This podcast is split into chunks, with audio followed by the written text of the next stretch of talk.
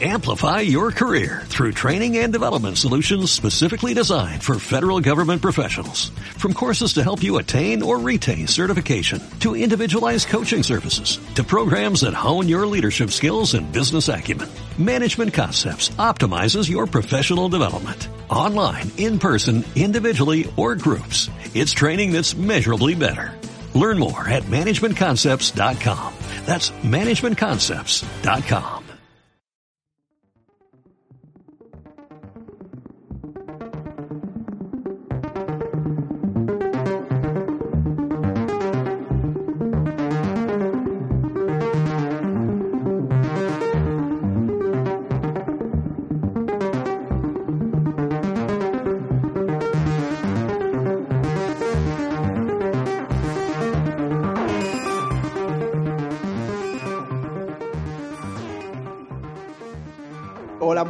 buenas, bienvenidos a Apelo, que es el podcast en el que yo mismo, Raúl de Tena, entrevisto a gente, pues eso, Apelo.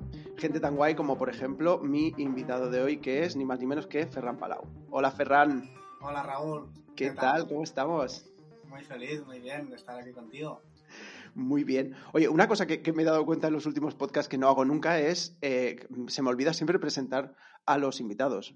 Me refiero, como siempre lo hago con gente que conozco medianamente, nos ponemos a hablar y tal, y siempre se me olvida contextualizar que a lo mejor alguien está escuchando y no sabe quién es esa persona. Hazme una presentación, va. Venga, una presentación. Pues hoy estamos con Ferran Palau. Ferran Palau, que eh, eh, obviamente yo creo que es uno de esos artistas en nuestro país que todo el mundo debe conocer, ¿vale? Pero por si no, eh, la historia de Ferran Palau es, empezaste con una banda que se llama Animic, ¿vale? Con la que sacaste varios discos y todo eso, y en cierto momento, bueno, a mí aquel momento me pareció súper bonito porque con Animic casi que sintetizasteis un momento musical súper bonito que fue ese revival folk que vivimos todos, etcétera y tal, lo llevasteis a un sitio súper maravilloso de exaltación de la naturaleza, vuelta a ciertos valores, que en ese momento musical tampoco es que se llevaran mucho. Y a partir de allá, pues poco a poco, pues la banda fue derivando hacia otros sitios y tal, y tú te desmarcaste con una carrera en solitario. No sé si eso significaba que Animix se quedaba ya on hold para siempre o no, ya lo hablaremos durante el podcast. Eh, pero tú empezaste a explorar como tu propio sonido totalmente en solitario y ya llevas, joder, cinco discos, ¿no? Es decir, sí. el motivo por el que ahora mismo nos juntamos es porque sacas tu quinto disco que se llama Park y que acaba de, de lanzarse. Sí, correcto. ¿Bien como resumen? Sí, yo me acuerdo que con Animic teníamos un amigo que nos hacía unas notas de prensa espectaculares. ¿Sí o no? Ese era yo, básicamente. Eras tú, eras tú. Mola, bueno, oye, que lo he hecho mucho de menos, ¿eh? Pero bueno, ya, ya hablaremos de Animic, ya hablaremos de Animic. Bueno, cuando saquemos disco, que lo vamos a sacar algún día, va, tienes que escribirnos la nota de prensa. pues me encantaría, tú sabes que yo ya estoy aquí dispuesto para ello. Pero bueno, a ver, empezando por el principio, una cosa que yo ahora ya siempre estoy preguntando a todo el mundo es básicamente cómo lo llevas, cómo ha ido lo de la cuarentena, cómo viene eh, esto de salir de la cuarentena, etcétera. Bueno, a ver, fue muy impactante para todos, para mí también. O sea, contexto que envidia, yo no tengo cerveza, tengo el, el pote de jabón. vale, esto merece una explicación. No lo, lo digo por si... Esto merece una explicación que, que, yo, antes de la entrevista, yo te propuse del palo de, oye, mira, ¿nos abrimos una cerveza o algo por el estilo? Y tú me dijiste, bueno, no sé yo si me abrir una cerveza. Yo lo he hecho. Es que tengo que dar muchas entrevistas hoy. Si ya empiezo bebiendo a la una, mal. Bien. Yo te entiendo. ¿Qué cuál era? Sí. Pues eso, ¿no? O sea, yo además me pilló que estaba justo volviendo de, del rodaje de Floracay, que fue un viaje muy tocho donde pasé por cuatro aeropuertos. Vol, volví el jueves y el, el, viernes ya era el día que nos quedamos encerrados y que los niños ya no fueron al cole. Por lo tanto, a las semanas previas estuve muy concentrado en este rodaje y no presté atención, ¿sabes?, a la importancia que tenía el tema de la pandemia o que iba tan en serio, ¿no? Entonces fue llegar a casa, Luis, mi pareja, manager, a jefa del sello, me dijo, Ferran, tienes tu gira cancelada, y eso me dejó absolutamente cao, ¿no? Estuve una semana, dos semanas, pues bastante triste, pero luego Luis me pegó un cate y me dijo, con esta actitud, uh, no, no vamos a salir de esta, te quiero trabajando. ¿Qué puedes hacer? Música, pues te quiero grabando música. Y grabé El Cla y Michanit, que es el doble single que editamos dos semanas después de componer y grabar. cosa que fue una experiencia increíble. O sea, ahí me di cuenta de, del poder que tiene poder escribir algo en contexto y sacarlo inmediatamente. Eso no lo había hecho nunca tan rápido. Y a partir de ahí obtuve muy buena respuesta de esa canción y eso me despertó de ese corto letargo y me puse ya a trabajar en nueva música, en el nuevo disco, a trabajar todo el concepto visual. Tuve días como de nostalgia, supongo que a todos nos pasó. Empecé a ver mis películas de la infancia. Ahí surgió la idea de, del homenaje al cine slasher, porque yo de pequeño veía esas películas y me fascinaban absolutamente. De hecho, yo me quería dedicar a hacer películas de terror antes de, ser músico. Y, nada, se empezó a configurar toda la idea, empecé a pensar en los videoclips, empecé a diseñar la ropa que acompaña la salida de este disco, todo eso. Así que no paré de trabajar y en junio Ah, empecé a tocar otra vez. Yo no sé cómo lo hizo Luis, pero me sacó un montón de conciertos. Al final del año hicimos recuento y fueron unos 90 conciertos durante el 2020. Cuando yo digo eso, la gente no se lo cree, pero claro, es que el país está lleno de rincones donde tocar. Como hay esa sensación de que en Barcelona se hacía muy poco, pues esa idea de que todo está chapado, pero en realidad no. ¿Sabes? Yo me fui a tocar a un mogollón de pueblos, de sitios, de rincones Claro, para menos gente, gente separada con mascarilla, todo esto, pero fueron un montón de conciertos, así que entre grabaciones mías, grabaciones, producciones de, otra gente que estoy produciendo ahora nuevos artistas del sello, colaboraciones con otros artistas y conciertos, es que ha sido un año realmente de, de, un mogollón de trabajo. No me ha dado tiempo de estar ahí en casa lamentándome y llorando. Ya. Joder, eh, a partir de la respuesta que me acabas de dar, básicamente tratas como ocho puntos que yo quiero ir tratando después en el resto de la entrevista, así que vamos poco a poco. Eh, una cosa que me parece súper interesante de lo que dices es eso, que realmente eh, pensamos que el mundo se paró porque somos súper mm, barcelonacéntricos y claro, si aquí de pronto nos hacían conciertos y tal, pues parecía que se había acabado el mundo. Pero que también es una cosa que me parece súper interesante, que es que bueno, no, que, es lo que dicen, ¿no? Es decir, vale, no va a volver eh, a ser tal y como era en breve. Pero, joder, es que ya antes de todo esto se había iniciado como una tendencia bastante interesante a que nos gustara cada vez más el pequeño formato, ¿sabes? Es decir, yo prefería irme pues a uno de estos locales que tú dices que siguen existiendo, en el que puedes ver un concierto en distancias cortas que verte en un festival, ¿sabes? Que te voy a ver a 50 mm, metros y no te voy a escuchar casi, ¿sabes? Entonces, mm. esa tendencia creo que, que, juega a favor de gente que la ha entendido como tú. Sí, totalmente. Además, ya sabes que yo hago una música tranquila, que se puede disfrutar sentado en tu sillita perfectamente, ¿no? Y supongo que al no tener que alterar en ningún aspecto mi formato, eso también me ha dado facilidad a la hora de moverme en, en el mundo de conciertos pandémico, ¿no? Todas las bandas que hacen caña no tocan porque su, propuesta no tiene sentido sentado, ¿no? A la gente que hace música festiva, a todos los DJs, toda la música electrónica, todo esto realmente se ha parado, lógicamente, porque no podemos bailar, no nos dejan bailar, eso es el auténtico drama. Pero gente como yo, que hace música tranqui, pues, mm, bueno, sigue teniendo sentido. Hmm. Bueno, Gente como tú, también te digo que, es igual de peligroso, creo yo, que te digan, vale, el baile es peligroso porque se junta ahí la gente y pierdes un poco el sentido de, qué hacer y qué no hacer. Oye, pero tu música también, y más últimamente, cada vez es más de que te dan ganas de juntarte con alguien. Sí, realmente es, así. Mira, recuerdo el primer vuelo que se hizo en Cataluña, lo hicimos el Petit de Calaril y yo. Ah, fue a principios de junio, así. Vino la televisión y todo a entrevistarnos como el primer concierto del país que se hace y era todo como, era el primer concierto de pandemia. O sea, que todo el protocolo era la primera vez que se hacía, ¿no? Y estaba todo el mundo súper nervioso y tal. Y durante mi concierto la gente estuvo bastante calmada, pero ya cuando salió el Petit de Calaril, como ya tiene temas más movidos, la gente ya se levantó, unos cuantos se, se amontonaron delante del escenario y ahí pensamos, vamos a liar la parda y va a ser el primero y el último concierto que vamos a hacer en pandemia. Y estábamos súper nerviosos. El Juan pensando, me decía, hostia, espero que, que la gente no se le ocurra colgar stories de esto. Y efectivamente buscamos y había stories de gente bailando en su concierto. Bueno, fue, fueron unas horas de bastante nerviosismo. Pero ¿y pasó algo? 24, al cabo de 24 horas no había sucedido nada. Estaba lleno de periodistas que podrían haber buscado, ya sabes, ¿no? Ah, Totalmente. Tienes la foto, tienes la noticia, vas a cualquier medio y dices, ya, primer vuelo ya se está liando, ¿sabes? Ya tienes ahí el artículo en Twitter colgado. Pero no pasó, no pasó. Pe- Pero bueno, igualmente también supongo que sería en ese momento que, que nos pasó un poco a todos. Me refiero como en septiembre, bueno, verano, el verano y tal. Joder, es que yo ahora lo pienso y ahora estamos mucho peor de lo que estábamos en aquel momento. En aquel momento nos permitimos hacer determinadas cosas que ahora para mí serían impensables. Pero bueno, ya volverán a llegar, básicamente. Sí, sí, sí. Sí, sí. Igualmente, volviendo un poco, ya, ya te digo, ¿eh? es decir, la respuesta que tú me has dado va casi toda la entrevista, porque has hablado de un mogollón de cosas que me parecen interesantes.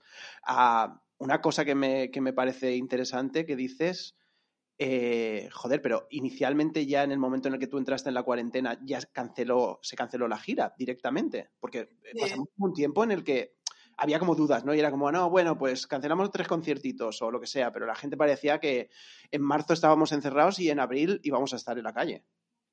Ya, ya, pero digamos, primero que esta fase que dices tú fueron los días previos en que ya yo ya empezaba a recibir, yo estaba en, Su- en Suecia, por ejemplo, y ya empezaba a recibir mensajes de tal concierto parece que peligra, tal otro parece que peligra, se está hablando de, se empieza a hablar de los festivales, no sé qué, pero claro, Luis está totalmente metida dentro de la industria y investigó y se enteró de mogollón de cosas.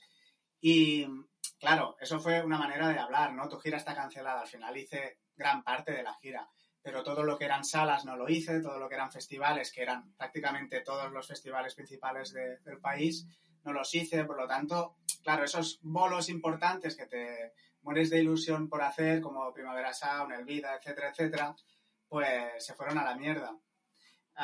Nuestro, siempre con el Petit de Calaril siempre cerramos años eh, en el, cuando se acaba el año tocamos en Apolo y lo habíamos hecho, habíamos llenado el Apolo, casi 1.500 personas y queríamos hacer doble fecha, finales del 2020, no pudo ser, o sea, mogollón de cosas.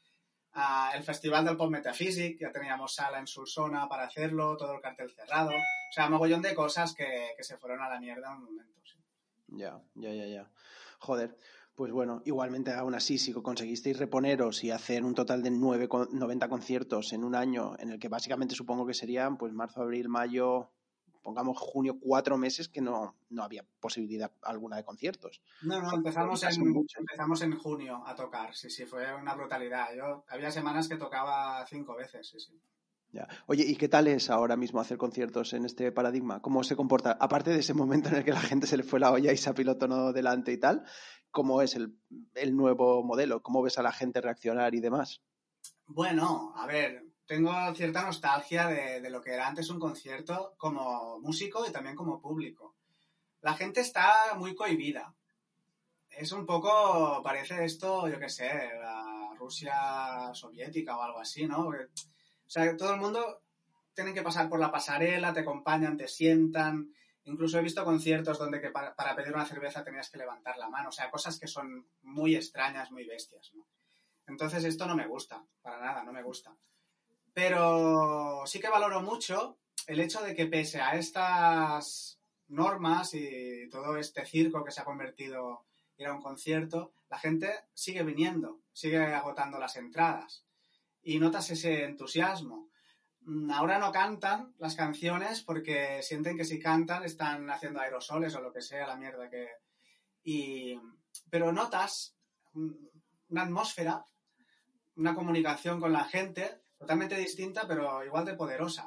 Y página aparte es el público de Madrid, donde estuve tocando este sábado, y eso fue acojonante, o sea, otro, otro rollo, o sea, la gente gritaba, aplaudían, cantaban. ah, Fue casi de los conciertos más parecidos a la vieja normalidad que he hecho en los últimos meses. Y espero que esa sea la tendencia, que la gente empiece a, salir de este, de este miedo, de esta, ¿no? de esta inquietud que, tienen cuando van a los sitios, conciertos o a cualquier sitio, y que se empiecen a soltar otra vez y empiece todo a volver a ser un poco lo que era antes. Bueno, yo creo que será cuestión de poco a poco, es lo que se dice. Totalmente. Lo que es importante para mí es interpretar esto como un cambio, ¿vale? Ser conscientes de que ha cambiado todo. Nada va a volver a ser igual. Pero sí podemos recuperar ciertas cosas. Sí.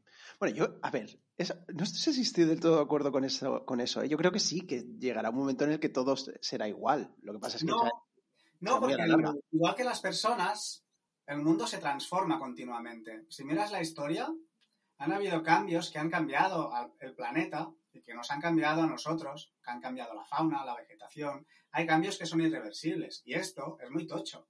Esto va a causar un cambio irreversible, que no significa que vayamos a parar a un sitio peor. A lo mejor iremos a parar a un sitio mejor, entenderemos mejor según qué cosas, pero tenemos que interpretar esto como un cambio. No podemos seguir igual en la mayoría de cosas, de cómo las hacíamos, a nuestros hábitos de consumo. Hay un montón de cosas. ¿Esto por qué ha sucedido? Porque estamos cambiando el planeta, ¿no? De repente, ah, nuestros actos tienen consecuencias que nos afectan directamente. Si no interpretamos esto como un cambio, mm, tenemos un problema. Está claro que es un cambio. Sí. Para mí, vaya. Sí, sí, lo que pasa es que como que me, me, resisto yo personalmente a pensar en que nunca más voy a tener una, yo qué sé, una noche en la Polo mmm, cancaneando con 1.500 personas y frotándome con todo el mundo. Me niego a pensar. yo creo que eso sí va a volver a suceder. Eso sí va a volver a suceder. No creo que tardemos mucho. yo también, yo también. Pero bueno, venga, ahora sí, vamos a empezar ya la, la entrevista en sí, porque madre mía, a ver lo que te digo, si al final nos ponemos a hablar y se me va el, bueno, esto es más interesante que hablar de un disco. El disco ya la gente se lo escucha y ya está. Que no, el disco hay mucha tela que cortar y vamos a empezar un poco. A mí me interesa inicialmente también porque, porque joder, creo que, contigo, claro, con, con Animi sí que habíamos hecho muchas cosas y todo eso, pero creo que contigo hablar directamente de tu carrera no lo habíamos hecho todavía nunca. Entonces, me molaría mucho saber eh, claro, ahora lanzas disco, es tu quinto disco, y me molaría saber un poco cuál es el punto en el que tú te ves a ti mismo en tu carrera. ¿Cuál es? Bueno, yo ah, no sé, estoy en. Podría decir que estoy en mi etapa de plenitud y de madurez. De. No sé, a ver. Mira, te diré cómo me siento. Me siento un poco como cuando era pequeño y hacía mis, mis inventos, mis películas, ah, dibujaba mis cómics, me grababa en cassette mis canciones, o sea, ese juego, ¿no? Poder hacer un poco lo que te gusta, lo que te da la gana, pues es lo que estoy haciendo ahora. Ahora tengo la oportunidad, gracias a que tengo mi propio sello, etcétera, etcétera, de hacer exactamente las cosas cuando y como quiero. Por eso saco tanta música, porque puedo hacerlo, y por eso uh, cuido tanto los detalles de cada salida de mi disco, porque me lo puedo permitir. Uh, y es una fantasía poder pen pensar en las canciones, pero luego ¿Cómo serán las tipografías? ¿Cómo serán las fotografías? ¿Cómo será el merchandising, la ropa?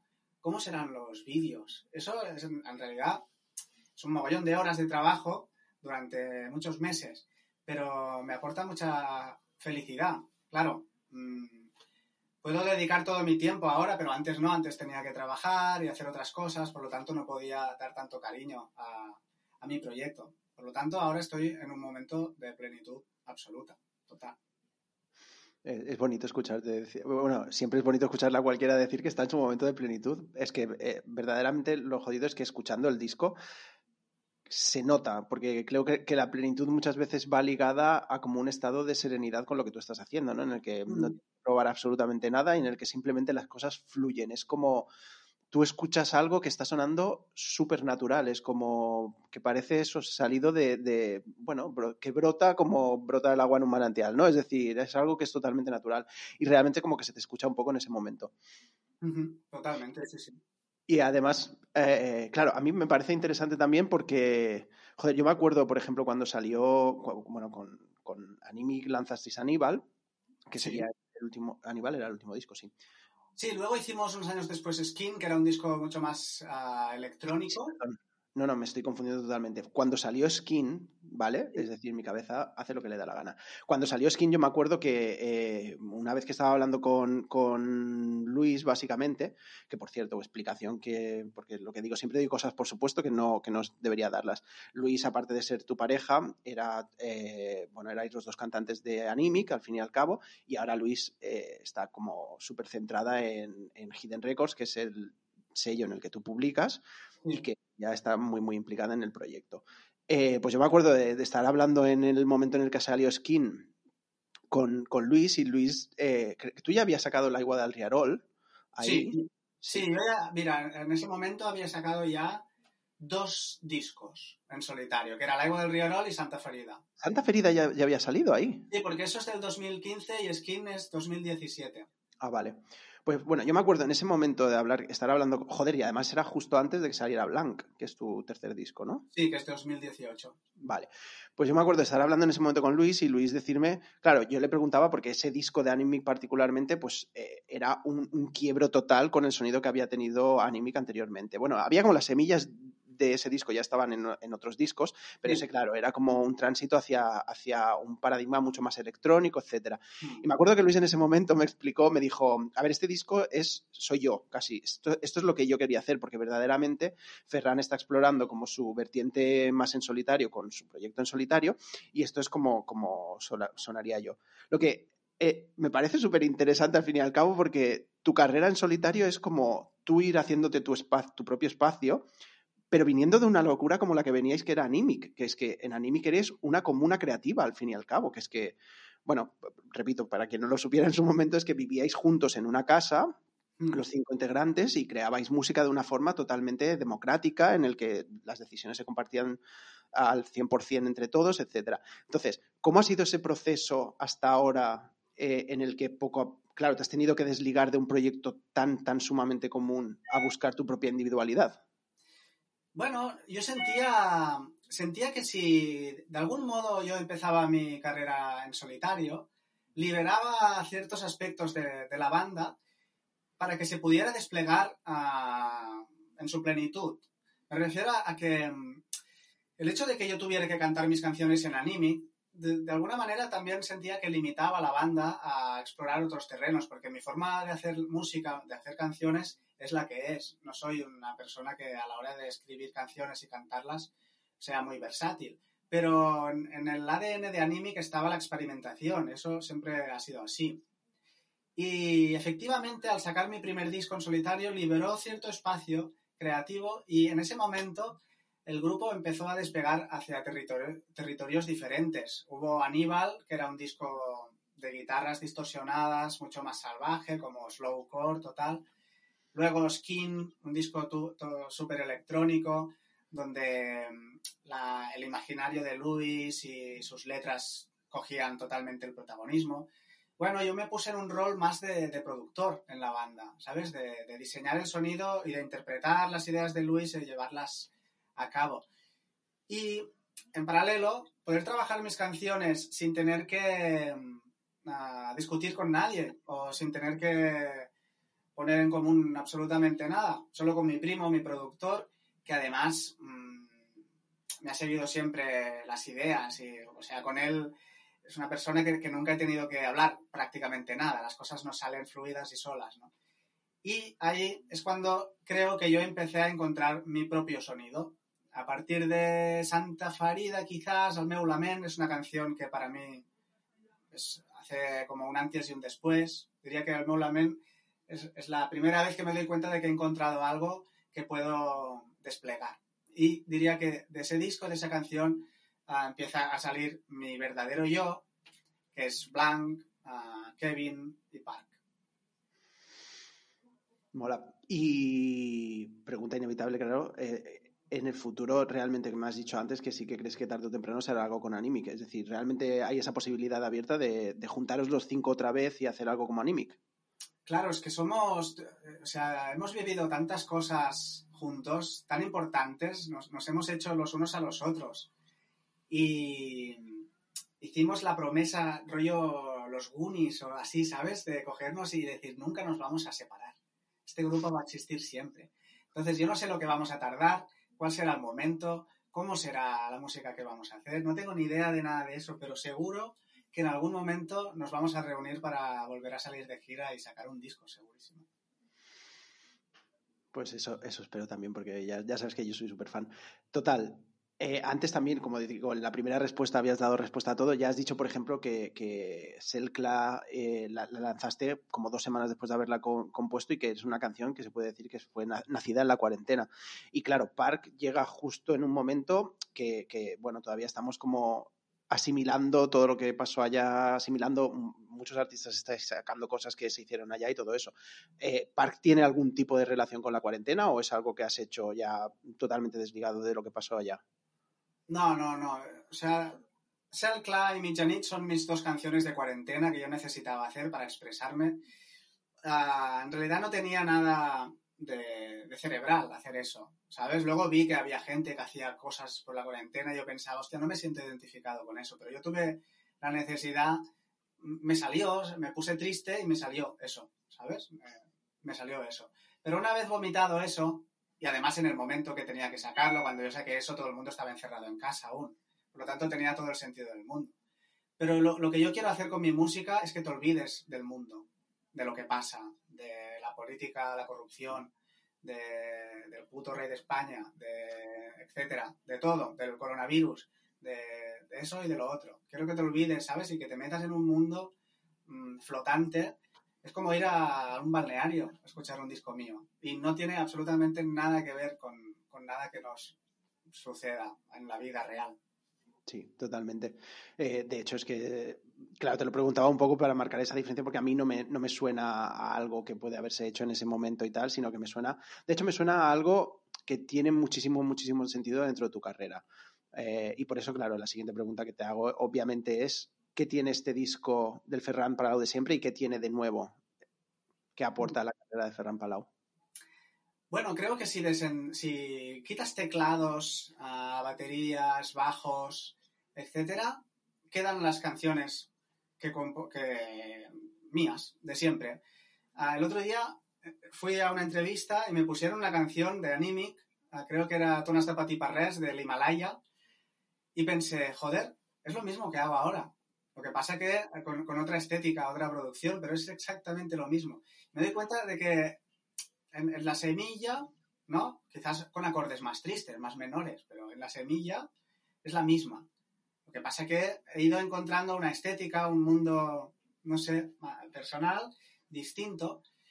Uh, creo que también um, la edad me da perspectiva sobre mí mismo, me hace conocer más a mí mismo, hacer balance de toda mi vida, uh, ver las cosas que realmente me han impactado, uh, que han sido importantes para mí y saber meterlas en mis canciones. Por ejemplo, yo soy una persona que escucha mucha música electrónica, me chifla el hip hop y mmm, he tardado en encontrar la manera de, de, meter esas influencias en mi música. Porque yo parto de algo muy, como decías tú, ¿no? Muy natural, muy rústico, si quieres. Uh, ¿Cómo meto Tyler the Creator en mi música, ¿sabes? Con lo que me, con lo que me mola, con lo que me fascina. Y el primer día que lo intentas no te sale y lo dejas para el siguiente disco. Y el siguiente disco lo vuelves a probar y encuentras algo que, bueno, por aquí podría ser. Y uh, yo creo que Park es el resultado de todas esas influencias del hip hop, del el, el nuevo soul, uh, Frank Ocean, toda, toda esa movida. Cómo meter eso en lo que sería la canción catalana que yo hago en, en, realidad no es fácil, no es, no es fácil juntar estas dos cosas porque son como opuestas, ¿no? A ver, a mí es que me pasa una cosa súper graciosa con, con, esto, ¿vale? Y es que precisamente cuando estaba preparando estos días que está escuchando, eh, el disco salió el viernes y estos días los estaba escuchando muchísimo de cara a preparar el podcast y tal. Y me, he llegado a una conclusión bastante divertida a este respecto y es lo, lo jodido que es cuando tienes una idea mental de alguien, de la carrera de alguien, ¿vale? Hmm. Porque, quiero decir, mira, hay, hay, un paralelismo que a mí me parece súper, súper gracioso, ¿vale? A ese respecto, y es eh, RuPaul. ¿Conoces a RuPaul? Ah, ¿no? no RuPaul es un drag queen, ¿vale? Eh, una drag queen. Y total, eh, ella dice que, que, por ejemplo, cuando se viste de drag queen, ¿vale? Ella no cambia la voz, pero la gente percibe su voz mucho más femenina.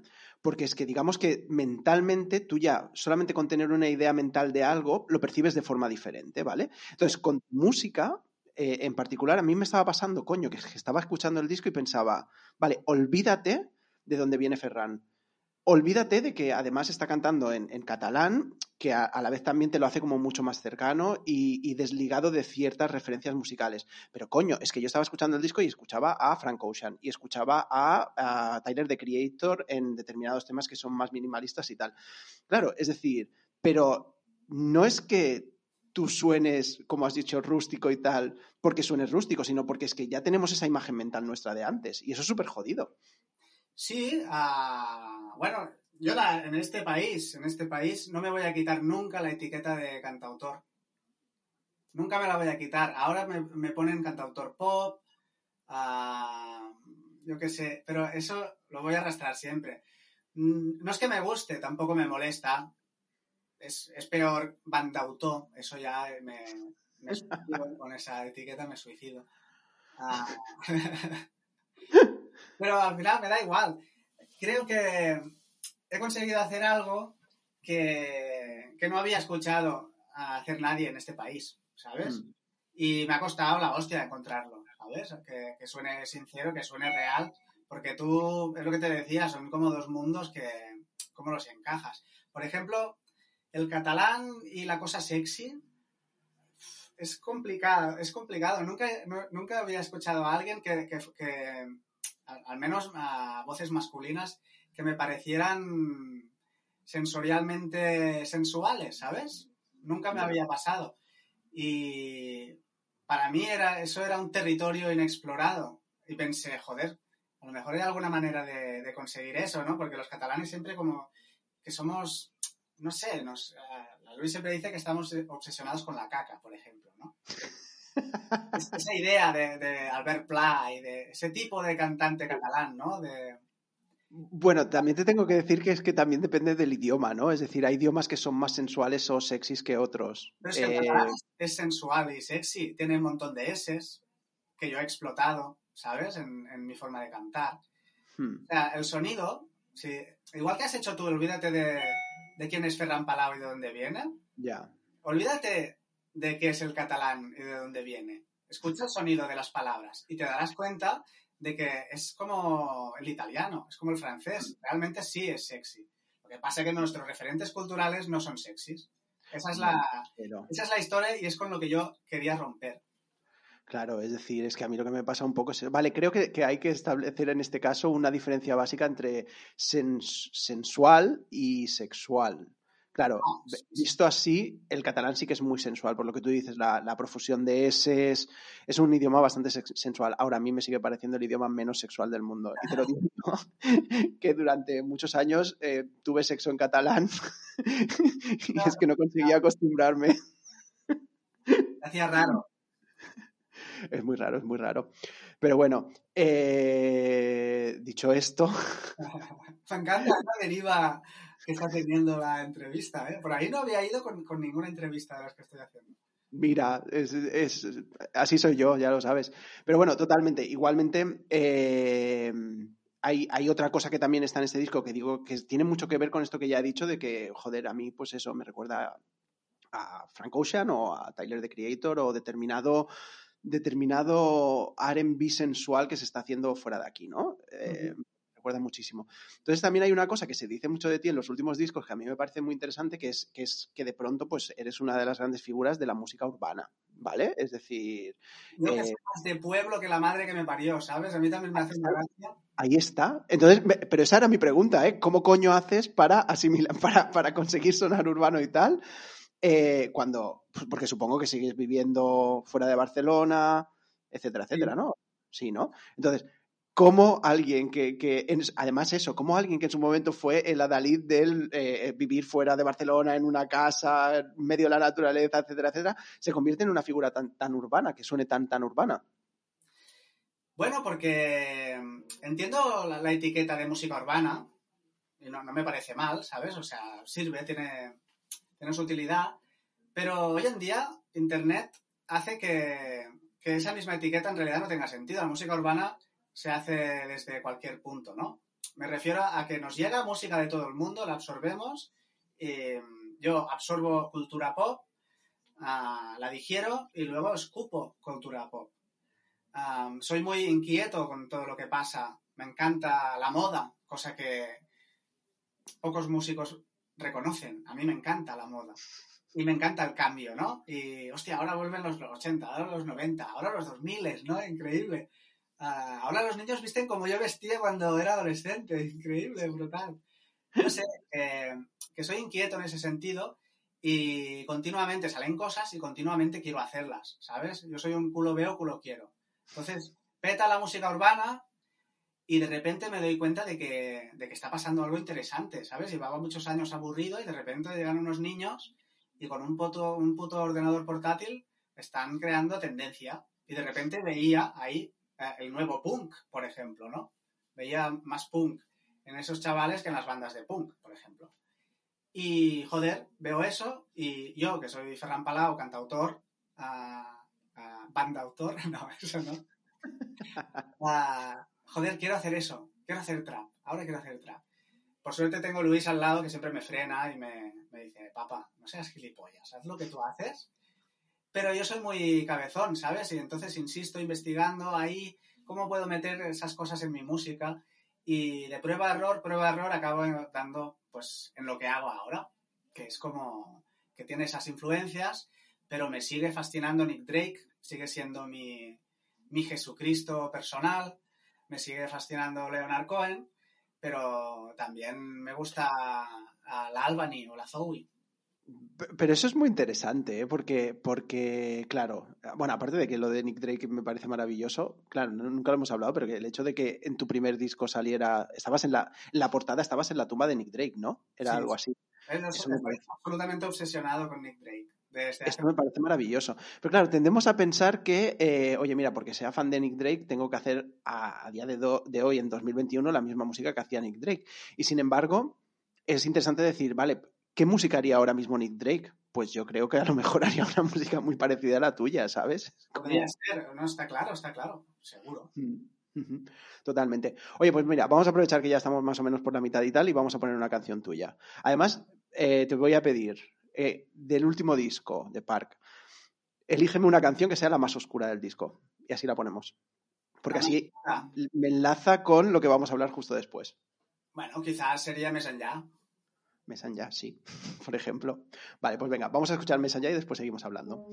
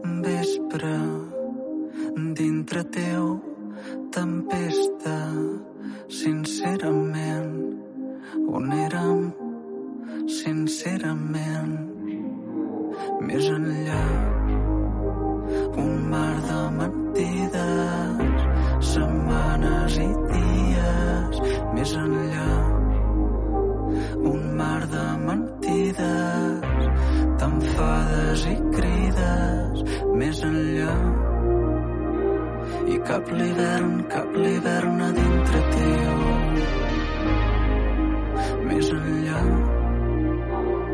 cap l'hivern, cap l'hivern a dintre teu. Més enllà. I cap l'hivern, cap l'hivern a dintre teu. Més enllà. I cap l'hivern, cap l'hivern a dintre teu.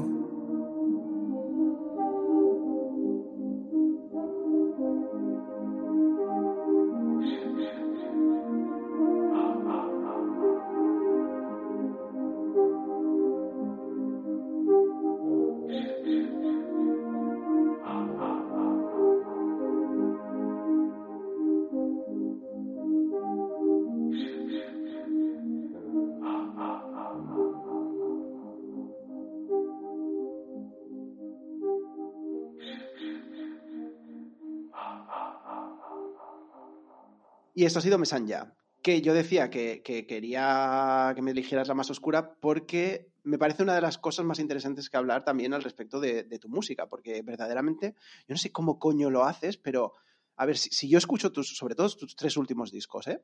si los escucho, en mi cabeza el color es el blanco, ¿sabes? Es decir, me parece todo de una luminosidad y una calidez, pero no calidez de calor, sino calidez emocional, que me parece maravilloso. Y sin embargo, tío, en, en todos tus discos siempre hay como un toque de oscuridad, no sé si a veces es en las letras, a veces es en la temática y tal. Y sé que la oscuridad, joder, por ejemplo, por ejemplo en Santa Ferida, en Santa Ferida y en La Igua del Río eran, eran más, más on face, ¿no? Pero sigues conservándolo, ¿no? Entonces, eh, ¿de dónde sale ese lado oscuro de Ferran Palau? Ah, va intrínseco en mí, porque yo no lo busco para nada. Eh, pasé la típica adolescencia muy emo, tengo que decir. Muy... emo, emo de vestido de emo. No, emo en el sentido de que me fascinaba la tristeza, me fascinaba los músicos que se habían suicidado, por ejemplo. La muerte en sí me causaba mucho interés, mucha fascinación. Ah, de pequeño, mi obsesión con el cine de terror, con las cosas oscuras también. Toda la vida he tenido mucha tendencia y creo que a, a, la oscuridad. Y creo que algo de todo eso se ha quedado en mi ser. Entonces, hoy en día ya no busco ningún tipo de oscuridad en mi música, pero hay algo siempre, cierta melancolía en las letras o en las melodías que me sale así, me sale solo. Y es posible que sea porque en realidad he tenido una vida bastante placentera, o sea, no he tenido grandes traumas, mi familia me han querido mucho, he, podido hacer, crear mi propia familia, tengo un hijo maravilloso, no sé, o sea, como todo el mundo me han pasado cosas, ¿no? Pero nada que me haya girado la cabeza, ¿sabes? No he tenido un gran trauma ni grandes pérdidas que, que me hayan convertido en eso. En realidad, creo que es por el misterio que me causa la tristeza o la muerte. ¿Sabes? Al, no conocerlo, es un elemento misterioso y en el misterio siempre hay espacio para la creación. Creo que por eso se escribe tanto sobre la muerte o por eso se escribe tanto sobre el amor, porque son conceptos desconocidos, que no logramos entender por qué sucede eso, uh, por qué nos enamoramos, por qué nos rompe el corazón el amor y, qué pasa después de, de la vida, ¿sabes? Eso nunca lo vamos a saber. Por lo tanto, hay ahí un territorio infinito sobre lo que escribir, porque nadie te va a decir esto es mentira, nadie te puede contradecir, porque nadie lo sabe. Por lo tanto, hay terreno infinito para componer música. Sí que los misterios uh, siempre son interesantes para la creación. Hmm. Sí, sí, pero totalmente además. Es, interesante pensar eso además también porque, joder, a mí me pasa un poco igual. Es decir, somos la gente que a lo mejor no has vivido ese tipo de cosas de una forma más impactante o traumática, los que pues a lo mejor te obsesionas más con ello porque, porque le ves ese misterio que tú dices. Me ha encantado lo de que el misterio pues da el espacio para la creación y todo eso. Mm. Que yo que sé que eso también se traduce en cosas súper malas, ¿eh? Me refiero, ahí tienes, pues yo que sé, la fascinación de la gente por los ricos y famosos, ¿sabes? Es como, pues también hace de eso, como no, no, tú no eres rico, te fascinas con ese tipo de tonterías. Te encanta ver sus casas y sus mierdas, ¿no? Claro. Claro. Igualmente, también eso, siguiendo con la oscuridad, a mí me parece que, que nace. Bueno, me parece que en Park hay como dos oscuridades, ¿no? Una que, no acabo de entender y que quiero que me la expliques, y otra que, sí, que tal, que la hablamos un poco más después. Eh, la que no entiendo mucho, que ya lo has mencionado tú, eh, es esta influencia del cine slasher de los 80. ¿No lo entiendes? ¿Por qué? No. ¿Dónde está esa influencia? Dímelo. Hostia, pues en, en muchas cosas. En los teclados, por ejemplo, si tú has visto cine slasher de los 80, encontrarás sonidos que están en mi disco. Ah, por supuesto, no están en las canciones y en las letras. Esto sería demasiado evidente. Yo nunca haría. O sea, yo Lo que has dicho es interesante, ¿eh? es decir, ahora lo buscaré, lo rastrearé. Porque, claro, cine slasher de los 90 para mí sería como uso de sintetizadores, ¿no? Sí, pero de ciertos sonidos y de ciertos sintes. Igual que para grabar Kevin y Blank utilizamos el mismo sintetizador que utilizó Badalamenti para hacer la banda sonora de, de Twin Peaks, pues investigamos en cómo se habían grabado esas bandas sonoras de Freddy Krueger, Viernes 13, Halloween, todo eso. Me encanta. Y qué sonidos utilizaban y algunos de estos sonidos están en las canciones. Ahora acabamos de escuchar Mes ya ese susurro que hay al principio, el sí. eso es Viernes 13. ¿Qué dices? Lo que oyes. qué fuerte, pero qué locura a este nivel asimilar eh, algo Claro, es que no tiene nada que ver la temática del, disco en sí con sonido, con ese tipo de sonidos. Ahí pues se crea un decalaje que es maravilloso. Digamos que yo no quería hacer un disco de terror, para nada. Yo, como te digo, yo escribo las canciones, no sé de dónde salen, me brotan así, y una vez las tengo, pienso, como mis letras son tan abiertas, tengo la posibilidad de encajar ahí lo que yo quiera. Y pensé, pues voy a hacer un homenaje a mi infancia. En realidad no es un homenaje al, al slasher, no es un disco de terror eso es, un homenaje al niño que era yo en su cuarto encerrado viendo películas con sus pósters de Freddy Krueger colgados. Es esa nostalgia, es un homenaje a, esa nostalgia. Y también a los monstruos, a ese paralelismo con la gente diferente, ¿sabes? Con la diversidad de género, con la diversidad en general humana, ¿no? Ah, me parecía que eran dos temas ah, que para mí son importantes, cosas que me gustan, cosas en las que creo, y me parecía que en este disco podía encajar esos dos conceptos y crear pues este paralelismo ah, sobre la monstruosidad y la belleza y todos estos, estos rollos. Me gusta mucho. Ah, voy a detenerme aquí un par, un momento. Em, venga, dime tu top 3 de slashers de los 80. Hostia, es muy difícil. A ver, Freddy Krueger. Freddy Krueger, obvio. Ese día en el Street, me encanta. Viernes 13 con Jason, me encanta. Y luego te diría que no es una slasher, pero es una peli que, que sale en la portada de mi disco, que es It, al payaso Pennywise. Me encanta la película de los 90. La nueva ya me decepcionó un poco. de ahí los, globos, de ahí los globos de la portada. Sí. Ah, esa es la referencia. Claro, para quien no lo sepa, en la portada pues sale sosteniendo varios globos de colores. Sí. Qué fuerte. Oye, a mí me dejó loquísimo los has visto, pero el videoclip de Reflexa es como una escapada de un monstruo, supuesto monstruo que no se llega a ver. Y, el disco de Park, pues ya las referencias son evidentes porque son planos calcados de películas. El momento que, Norma está en la, bañera y le sale el guante, esa escena está plagiada de la, de la primera de Elm Street. Ah, el momento en que Aleiso se pone la máscara, Viernes 13. Qué fuerte. Pues quieres creerte que, claro, aparte de, la, de la, referencia súper directa a Pesadilla en el Street, de la bañera y las garras de Fred y tal, el resto ni lo había pensado, tío. Porque hay que ser un poco friki como yo para pillarlo. Y eso ya era consciente de que pasaría y de que me tendría que explicar mucho para que la gente lo pillara. Pero si hay algún friki en su casa que está escuchando mi disco, viendo mis vídeos y se conoce esas pelis, pues va, enseguida va a localizar esas, referencias o esos homenajes. Qué fuerte. Oye, ¿sigues viendo película, cine de terror? ¿Te gusta el cine de terror o qué? Sí, cada semana. ¿Sí? Sí, estoy muy contento, muy feliz porque estaba un poco enfadado, ¿no? Porque no encontraba una plataforma con todas esas películas colgadas. Y he visto que Filming tienen, sobre todo serie B, pero tienen un mogollón de cosas. No tienen los, los blockbusters de la época principales, no los tienen, eso sí es verdad pero tienen, yo qué sé, pues Campamento Sangriento, The Final Terror, o sea que son slashers de la época que no, no son tan famosos. Hemos tenido problemas técnicos. Bueno, yo he tenido el problema técnico de que no hay enchufe en el lavabo. Y se me ha la batería. Eso tampoco lo hemos dicho, que antes estabas grabando desde el lavabo de Hidden Tracks. Sí, porque estoy en una oficina, que hay un montón de reuniones y gente hablando, y me metido dentro del váter para que sonara un poco mejor. Así que si escucháis algunas voces de fondo, pues. Bueno. Nada, será solamente en el tramo final de la entrevista. Bueno, que, yo, que además es que se ha quedado en un momento en el que yo te estaba preguntando si conocías una, una película, un slasher que a mí me obsesionó cuando era pequeño, que se llamaba Aquarius.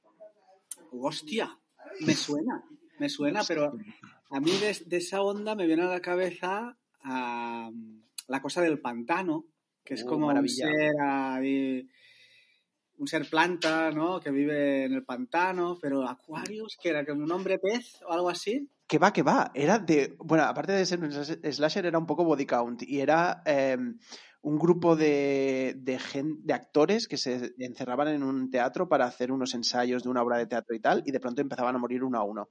Y no sé por qué me, me obsesionó cuando era pequeño. Ah, seguramente la habré visto en algún. actualmente no. De pequeño. Me suena, ¿eh? Me suena el título o lo que sea, me suena. Ya. Oye, y has visto, ya que estamos con ese momento y hablando de otras cosas, una de las pelis de miedo que más me ha obsesionado últimamente es una que se llama She Dies Tomorrow. ¿Te suena? Ya, no, he conseguido verla aún. ¿Dónde está eso? En Filmin la vi yo, de hecho. She Dies Tomorrow. She Dies Tomorrow. Pues la veo hoy. Mira, me lo apunto en la mano. no, te, no te, digo más porque además es que te va a flipar porque habla precisamente de el miedo a la muerte bueno, yo no la llegué a interpretar como el miedo. Al principio sí que la interpretas como el miedo a la muerte. En verdad, la película es maravillosa porque la tienes que ver en clave de. No está hablando del miedo a la muerte, sino en justo lo contrario, en cómo aceptar la muerte nos libera del todo. Y te lo dejo ahí. Tú mírala en esa clave. no, no, ya veo que se están haciendo cosas frescas otra vez en el mundo del terror. Hubo como un paréntesis larguísimo, ¿no? Cuando se pusieron de moda estas pelis de no sé, como de posesiones y de niñas que aparecen y desaparecen y todo eso es súper aburridísimo, ¿no? Que no me interesa para nada. El tío, me, gusta, ahora no recuerdo el nombre, pero el que hizo Hereditary y Midsommar. Ari Aster. Ari Aster, me, encanta este tío, sus cortometrajes también son súper potentes.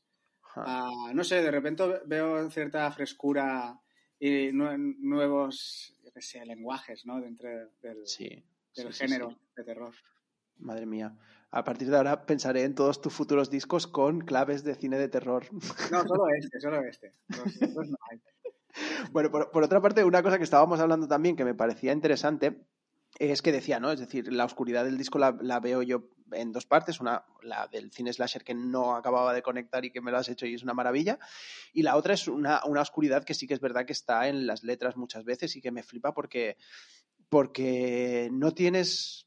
Lo que decíamos al principio de que tú decías, estoy como en un momento de plenitud y yo te decía que suena muy natural todo, es, esa naturalidad que incluso hay veces que hablas de cosas que, son difíciles, ¿no? Es decir, hablar de. Hay eh, canciones en las que hablas de pues que soy incapaz de amar como tú, ¿no? Cosas así por el estilo. O de querer. Ahora no, recuerdo exactamente las letras y tal. Pero sí que es verdad que hablas eh, como, como es una cosa que vamos a hablar después al respecto de esto del easy loving y tal, ¿sabes? Es decir, porque el easy loving, eh, se habla mucho de easy loving al respecto de, tu anterior disco y ahora también de este, ¿no? Y, tal, pero claro, es que va, como una va como parejo a ese amante, ¿no? Es decir, que sabe que está haciendo daño a veces. ¿No? Ya, en realidad, a mí, eh, Luis es la que me inspira todo esto, ¿sabes? Es como mi, fuente de inspiración, no sé. Musa. Sí, no me gusta, lo veo machista lo de musa, no, no utilizo nunca esa palabra. Para mí es inspiración pura, ¿sabes? Y me ha dado grandes canciones como Turnaku Mansá, por ejemplo, cuando ella tiene pequeños disgustos o tenemos pequeños roces de ahí, que son muy pocos, la verdad, pero le saco mucho jugo. Y, aparecen frases que luego acabo tirando de ellas y pegándoles cuatro frases más y acaba apareciendo algo. Pero siempre que hay una frase como muy concreta, luego hay cuatro que despistan, ¿sabes? O sea, intento no exponerme demasiado, ¿sabes? No poner demasiado de mi, de mi realidad, porque como te decía antes, mi música es pura fantasía, quiero que la gente despegue, ¿sabes? Escuchando lo que hago. Por lo tanto, sí, siempre que mete una puñalada, luego tiene que haber una caricia, ¿no? pues eso me hace pensar en dos cosas. Una, una es, hostia, que yo, yo lo pienso y si, y si yo fuera Luis es como, tío, es decir, si encima son pocas veces las que nos peleamos, encima tienes que ponerlo en canciones, que la gente se va a pensar que estamos peleándonos todo el rato. Ya, podría ser, ¿eh? Ella dice que me va a dejar unos días a veces. Te voy a dejar unos días para componer ella, ¿eh? no, no para componer yo, para, inspirarnos los dos, porque, bueno, el, no sé, el, dolor siempre es más inspirador que la felicidad total. No necesitas a veces que te pase algo para no, no para escribir una canción, pero sí para poner, o sea, no para dedicarle a ese disgusto una canción, pero sí para que te pongas a tocar la guitarra y a sacar una canción. Algo así. Bueno, al fin y al cabo es, es lo de siempre, ¿no? Es decir, la gente conecta más con, con la tristeza que con la alegría o con las dificultades que con las facilidades. Era. Bueno, depende de qué gente. En realidad no. En realidad a la mayoría de gente le gusta la, la música pachanguera y... Ya. No, no, pero me refiero, ¿cuál era? Ahora- es que ahora no recordaré exactamente cuál era el libro mítico que se abre diciendo eh, todas las familias felices son iguales. No, todas las familias tristes, infelices no son iguales. O cada, todas las familias eh, infelices son diferentes, pero todas las familias felices son iguales. Era. ¿No? Es eso. La Bueno, tristeza- que en la vida nunca nada es blanco-negro. ¿No? Todo, todo- la vida es un camino de, de matices. Bueno, todo en la vida son matices. Y, y hay belleza en la tristeza, por supuesto. Siempre es más conmovedora la tristeza, ¿no? Mm, ujú. Bueno, y esto me lleva a, a la otra parte, ¿no? Que decía, lo de que Luis te va a decir, joder, que, que solamente escribes de las cosas cuando nos peleamos, era medio broma. Pero sí que es verdad que escuchando el disco, claro, Aquí, ¿eh? Te está escuchando, ¿eh? está escuchándome. Hombre, me habéis quitado el ordenador. Está aquí parado con una hoja de papel en- delante, cosa que no veía desde hace 10 años. Bueno, volver desconexión digital, esto toca de vez en Desconexión cuando. digital de una hora. Pero, pero eso, lo que yo decía, que esto era un poco broma, pero que realmente, ah, eh, escuchando el disco, hay un momento que tuve una reflexión bastante interesante porque mm, al llegar al final a, Pa- Park, la canción Park, que se llama igual que el disco, que total, ya la había escuchado en, en el videoclip que salió antes de que saliera el disco. Y, y claro, en esa canción, cuando salió el videoclip, yo no, no caí en ello, después al escucharla con más profundidad y tal, sí, es que obviamente en esa canción hay un momento que hablas en masculino de la persona a la que te estás refiriendo, ¿no? Es decir, cuando, cuando venías enfadat, eh, bla, bla, bla, bla, ¿no? Y en ese momento, claro, inmediatamente, también porque en el videoclip sale eh, Leo, tu hijo, ¿sabes? Yo pensé, claro, es que a lo mejor no solamente está hablando de amor hacia Luis, a lo mejor también está hablando de amor hacia Leo. Y ya mi, mi reflexión ahí fue más allá todavía y fue como, pero eh, ¿cómo puede ser una persona tan absurda, Raúl, que estás pensando en términos de género en música de amor en el año 2021 como si operara todavía? Es muy Pues absurdo. es- esa es la conclusión correcta, totalmente. Sí, sí. Ah, muy bien. Es una, es una historia de amor ah, hacia un hombre, claro. No es que no es una historia, porque no es una historia, ¿no? Pero me inspiré en eso, ¿no? En, una relación mm, homosexual, en un parque, alguien que tiene poco tiempo, por lo tanto posiblemente esté enfermo. ¿Por qué? Porque puede tener alguna adicción, alguna droga. Todo eso es fantasía ya, ¿no? Eso mm, son como cosas que no aparecen en la letra, pero me encanta hacer eso, ¿sabes? O sea, plantear como un escenario y luego escribir sin contar nada de, la historia. Simplemente inspirándome, ¿sabes? Pequeñas cositas, sacar ahí posibilidades, pero ah, no hay historia detrás de eso. Y es la, diría que es una de las particularidades de mi forma de escribir canciones, que nunca son narrativas, siempre son sensoriales totalmente, pero sí que a veces yo me creo una pequeña historia que no llego a contar que me sirve para escribir esas frases. Hombre, es que es como tendría que ser. La música es algo que, que te va a llegar más cuanto más abstracto sea y cuanto más lo puedas llevar a tu propio terreno, ¿no? Claro, es que más posibilidades tiene, por supuesto. Claro, pero que siempre tendemos a hacerlo al revés. Siempre tendemos a pensar en si esta persona lo ha escrito, esto es su vida. Y es como, no, llévatelo a tu vida y dale tú tu propio significado, que entonces es cuando va a ser más bonito. Esa es la lectura correcta en mis canciones. O sea, yo las interpreto como recipientes vacíos. Mis canciones no significan nada. Me preguntan todo el rato por qué le he puesto Park al disco no tengo ni idea, porque me gusta la palabra y no significa nada. Espero que de aquí unos meses, cuando la gente se haya hecho suyo este disco, llegue a significar alguna cosa, ¿sabes? Pero el arte, el arte lo, tiene virtud de serlo por la mirada de los demás, no porque yo quiera que algo sea arte, ¿no? O sea, que si yo diseño una silla y a lo mejor lo hago como un objeto totalmente funcional, pero a lo mejor otra persona puede ver arte en esa silla. Me refiero a que muchas veces no hay una pretensión súper artística detrás de las cosas que hacemos. Eso se lo da más la, el oyente o...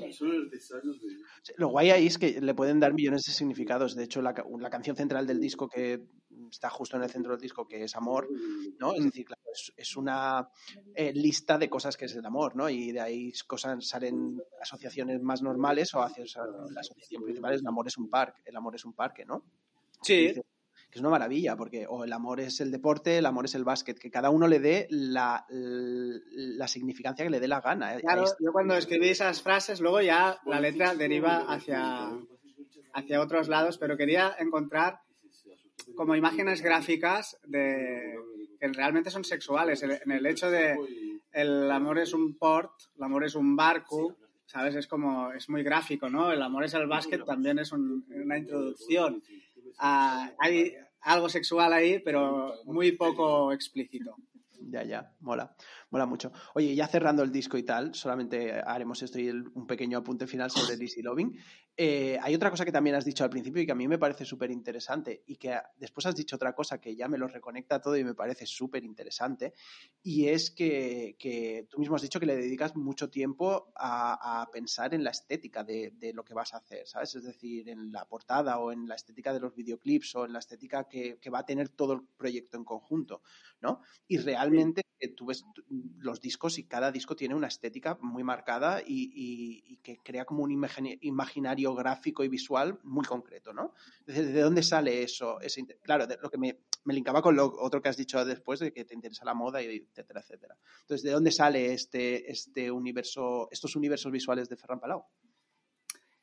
Bueno, poco a poco he ido descubriendo eso. ¿eh? A partir de Blanc, el disco donde salgo con mi gorra por primera vez puesta, me di cuenta de que el simple hecho de llevar esa gorra de repente me hacía reconocible. Todo el mundo me conocía cuando llevaba la gorra puesta, en cambio cuando no la llevaba nadie me conocía. Y pensé, hostia, es muy impactante esto. el, poder de crearse una autoimagen para, para que la gente sepa quién eres, para que seas reconocible, para que al instante digas, igual que cuando escuchas mi música enseguida me reconoces y dices, vale, esto es Ferran Palau nivel de imagen me di cuenta de que tenía que conseguir lo mismo porque los artistas que yo admiraban, que yo admiraba, ah, me fijaba que tenían un, mundo estético muy potente y muy personal y de alguna manera tenía que conseguir eso porque volviendo a lo que te decía de mi infancia, de mis inventos y de, mis cositas, mm, súper divertido pensar en qué ropa me voy a poner, qué ropa voy a diseñar para el merchandising, cómo serán los logotipos.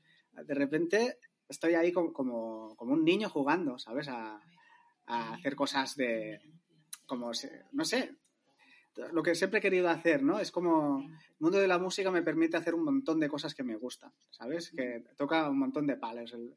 la música, la producción, el diseño gráfico, el mundo del vídeo, etcétera, etcétera, etcétera.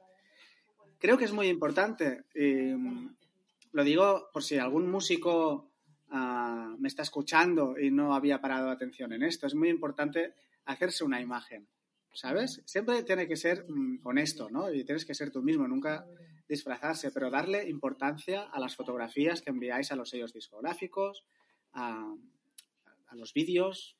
Es muy importante para que la gente entienda qué es y lo diferencie del resto de cosas. Sí, y de hecho es, eh, implica una comprensión muy, muy elocuente de lo que está pasando ahora mismo en la industria musical, Ferran, porque básicamente yo, yo también creo eso. Creo que se acabó el tiempo en el que tú sacabas un disco y sacabas un disco, ya está, ¿sabes? Como máximo sacabas un disco y hacías dos videoclips. Ahora la gente, aparte de que no consume eh, discos, la gente consume pues, pues conceptos globales, ¿no? Es decir, te va a consumir el disco como el disco, pero también los videoclips y lo que tú hagas en redes sociales y pongas en redes sociales, todo va a tener un sentido único para ellos.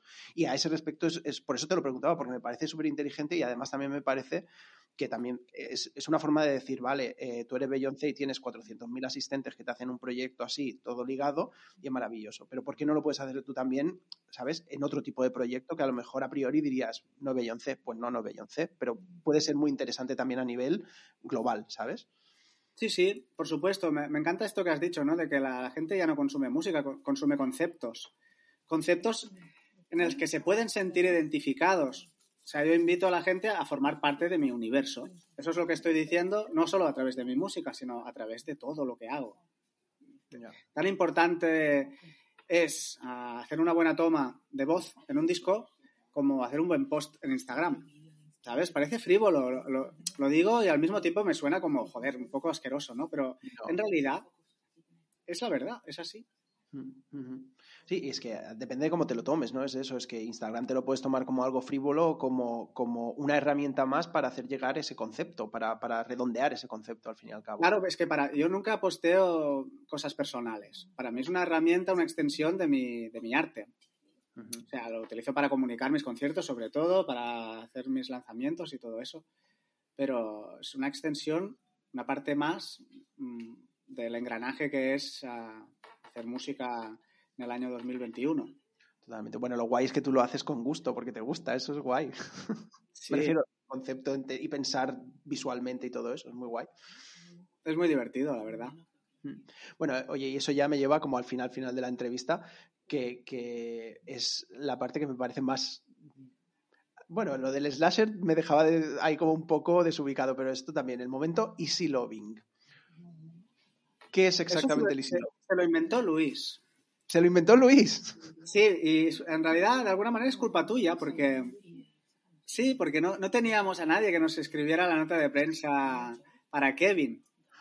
Y estuvimos un buen rato y buscábamos una palabra para no ser muy explícitos, pero decir que era un disco de pop que miraba a reojo, de reojo, a la música soul. Pero claro, soul es muy genérico. Era como necesitamos una... Y ella se inventó, partiendo del easy listening, de la, del- de la música fácil de escuchar, el easy loving como concepto. Se lo inventó al, al instante y lo escribió en la nota de prensa. Y pasó un poco lo que pasó cuando dijimos la tontería, la tontería del pop metaphysics, ¿no? Que la- luego los periodistas se lo toman en serio, te preguntan y va haciéndose y acaba siendo algo. Pero en realidad es, es un invento de, de eso, ¿no? ¿Cómo podemos decir? Pues que mira de reojo al soul más easy loving. Ya. Hombre, es interesante, ¿eh? Es interesante. Es interesante por varias cosas. Primero porque, claro, yo he estado buscando ahí, a ver, a ver si esto sale de algún sitio más concreto y tal. Hay una canción que se llama Easy Loving, de un tal Freddy Hart, que es Hostia. country. ¡Wow! Que me encanta el country, ya lo sabes, me encanta el country, me. Pero por eso es, es- es rarísimo. Y después, ahí es donde está la cosa que a mí me parece más interesante del, concepto Easy Loving. Es, te juro que, claro, en mi cabeza, porque con las asociaciones esas que hacemos todos, pues claro, yo cuando escucho tu música y, y lo, lo pienso en concepto Easy Loving, me parece ultra necesario que exista algo así, porque, tío, me parece, sinceramente, el contrapunto necesario al concepto fucker. Claro, a día de hoy es como eh, en- ensalzar la figura del fucker de tal, que es una cosa que no lleva pareja ningún tipo de emoción, al fin y al cabo. Es algo de, pues, bueno, hacer una lista de esta sí, esta sí, esta sí, esta, esta también. Entonces este concepto de Loving era como, coño, me parece muy guay reivindicar algo así, ¿sabes? Porque hay una calidez amorosa en, ese concepto, no es solamente mm, me voy a follar a todo lo que se menea, ¿sabes? Y es muy guay. Hostia, me lees también, Raúl. Me entiendes también, me comprendes también, siempre es increíble. Sí, sí, es exactamente lo que acabas de decir, yo no lo habría explicado mejor. Bueno, igualmente saliste, saliste ganando, ¿eh? Si escribió esto Luis y se inventó el concepto, saliste ganando porque es un concepto maravilloso. Pues lo es, lo es, es totalmente cierto. Totalmente. Oye, pues nada, ya estaríamos tú. Vale, Raúl, ha sido un placer. Y tanto, ¿eh? Mira, es que, joder, cinco discos y todavía no habíamos hablado de- contigo a este nivel. Bueno, para- quizás por eso ha salido así de bonito, ¿no? Sí. Bueno, no, en el próximo tampoco te libras, ¿eh? Vale, encantado, lo sabes, siempre que quieras. Pues nada, oye, venga, pues para acabar, y ya que hemos hablado del Easy Loving, acabamos también con una canción, pero elígela tú. ¿Cuál sería la más Easy Lover del disco? ¿Cuál era? Cuál? Blau, Blau era un somni. Pues venga, acabaremos con esa. Nos despedimos ya y oye, un placer brutal tenerte en el, en el podcast y hablar contigo, tío. Blau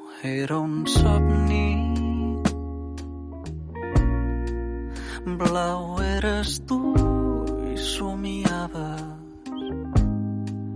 Deixa